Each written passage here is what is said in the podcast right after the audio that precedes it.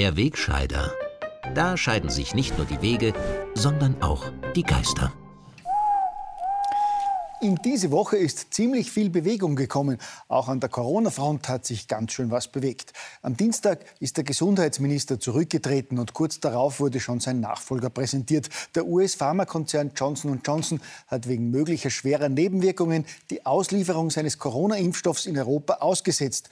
Dänemark verzichtet als erstes EU-Land gänzlich auf den Impfstoff von AstraZeneca. Österreich impft weiter damit und immer mehr Experten halten Lockdowns für sinnlos und schädlich.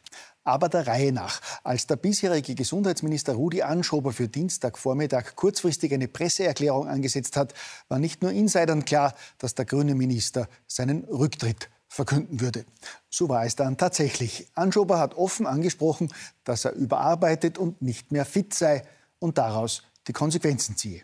Ich habe deswegen auch in Absprache mit meinen Ärzten mich dazu entschieden, meine Funktion als Minister für Soziales, Gesundheit, Pflege und Konsumentinnenschutz niederzulegen. Rudi Anschober nimmt sich jetzt einmal eine Auszeit, um wieder fit zu werden, verrät aber auch schon Pläne für die Zukunft. Ich äh, möchte ich meinen Traum umsetzen, nach fünf Sachbüchern meinen ersten politischen Roman zu schreiben. Das gefällt dem Virus allerdings gar nicht wie ich von dem ehemaligen Minister und virologischen Fachexperten weiß. Was dem Virus eher gefallen wird, ist die Tatsache, dass die Regierung Anschobers Rücktritt nicht zum Anlass für eine neue Ressortaufteilung genommen hat. Denn mit ein Grund für die Überlastung Rudi Anschobers war unbestrittenerweise wohl auch, dass er in der aktuellen Corona-Krise neben dem Gesundheitsressort auch noch die weiteren großen Aufgabengebiete Soziales, Pflege und Konsumentenschutz, pardon, Konsumentinnenschutz um den Hals hängen hatte. Diesen offensichtlichen Missstand hat man auch jetzt nicht behoben. Augenscheinlich ist selbst Anschobers Zusammenbruch nicht Lehrer genug, um Vernunft über parteipolitisches Machtdenken zu stellen. Das Übernehmen der alten Struktur mag aber natürlich auch der Eile geschuldet sein, in der die kleinere Regierungspartei einen Nachfolger für ihren Rudi präsentiert hat wie schnell alles gehen musste, hat man ja nicht zuletzt am Umstand gesehen, dass die Grünen dem designierten Minister nicht einmal mehr Zeit gelassen haben, sich umzuziehen. Gestern hat mich Werner Koger gefragt, ob ich äh, mir vorstellen kann, Gesundheitsminister zu werden. Darum stehe ich auch äh, heute so vor Ihnen. Ja, ein gutes Beispiel dafür, welcher unglaubliche Druck in diesen Kreisen herrscht. Man hat Wolfgang Mückstein nicht einmal mehr Zeit gelassen, die Schuhe zu wechseln. Und deshalb musste er in Turnschuhen zur Pressekonferenz gehen. Aber es geht schließlich nicht um Äußerlichkeiten, sondern um die Erfahrung und die Expertise, die ein Minister für sein Amt mitbringt. Gell?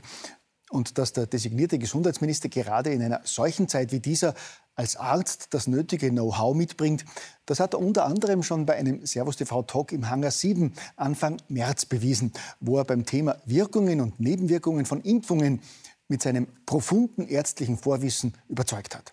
Etwa als er den anderen anwesenden Medizinern erklärt hat, wohin überhaupt ein Impfstoff gelangt, der intramuskulär gespritzt wird. Also Eine EM-Spritze geht nicht ins Blut. Was ist das für, was, was sind das für, für grobe medizinische geht nicht Fehler? Ins Blut, oder? Und wohin geht sie dann, Wo geht's Herr sonst? Kollege? Ins Gewebe. Sehen Sie, meine Damen und Herren, die immer wieder von Impfskeptikern geäußerten Bedenken sind völlig übertrieben und überflüssig, weil nämlich der injizierte Impfstoff gar nicht ins Blut geht, sondern ins Gewebe. Und dort bleibt er dann im Gewebe und dort kann er auch keinen Schaden anrichten. Deswegen sind ja auch Blutgerinnsel und Thrombosen überhaupt nicht möglich.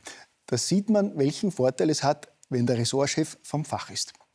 Was hätten wir uns alles erspart, wenn die Grünen gleich einen Arzt genommen hätten? Wie wichtig die Beratung der Regierung durch die richtigen Experten ist, haben wir ja in den vergangenen Monaten immer wieder gesehen bzw. am eigenen Leib spüren dürfen.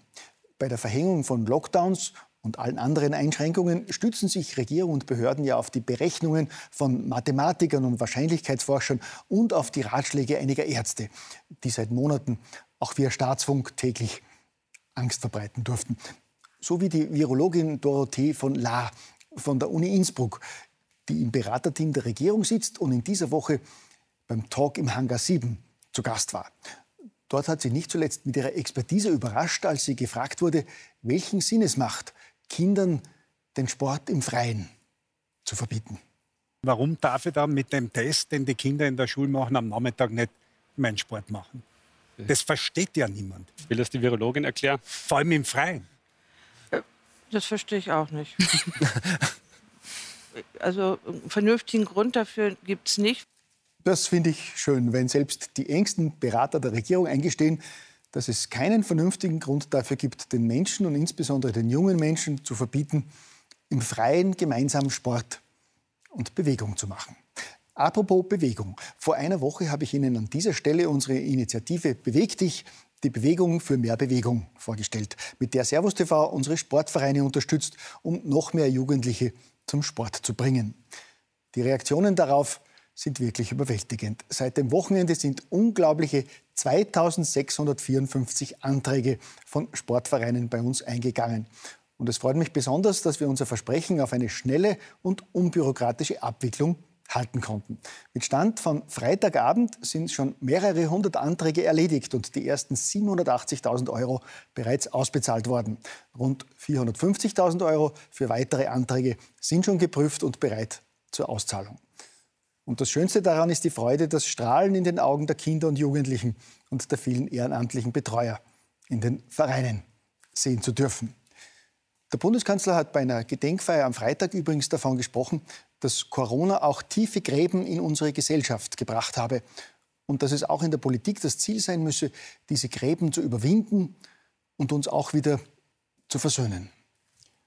Dem kann ich nur zustimmen und auch gleich einen konkreten Vorschlag dazu machen. Ein schöner erster Schritt zur Überwindung von Gräben wäre es, seitens der Regierung damit aufzuhören, Mitbürger, die sich Sorgen machen oder Maßnahmen kritisch hinterfragen, nicht allesamt als Corona-Leugner, Verschwörungstheoretiker, Gefährder oder Rechtsextreme zu diffamieren, sondern mit ihnen in einen ehrlichen Dialog zu treten, gell? Damit ist jetzt aber wirklich Zeit für die Verabschiedung. Und Ihnen sage ich auf Wiedersehen. Dem schließen auch wir beide uns an. Servus, lieber Rudi. Der Till freut sich schon besonders auf deinen politischen Roman. Und Ihnen sage ich auf Wiedersehen. Gell?